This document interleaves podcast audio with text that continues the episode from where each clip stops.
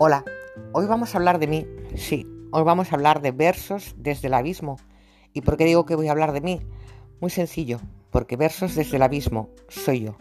Es mi último poemario, el que lleva más de mí y de mi alma, de cinco años de vida que quisieron arrasarme, pero que no lo consiguieron, porque estoy llena de amor.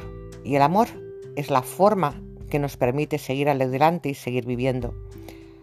El poemario se ha lanzado ya desde Argentina, con paisaje literario, a través de la radio, y ya hay dos personas que lo van a tener pronto en sus manos por el sorteo que hizo Paisaje Literario.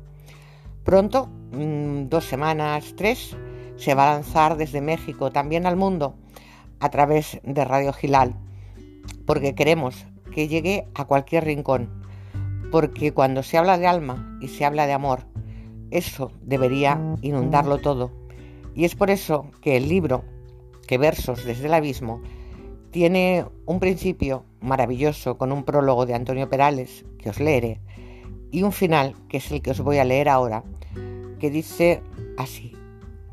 Y si de morir se trata, que sea de amor a la vida, a cada sonrisa, a cada poema, a cada libro, al que con la última página le dijiste adiós para guardarlo en tu corazón.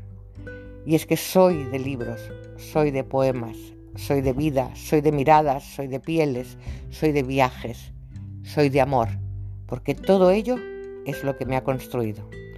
Espero que os guste. Versos es el abismo. Lo tenéis donde queráis encontrarlo.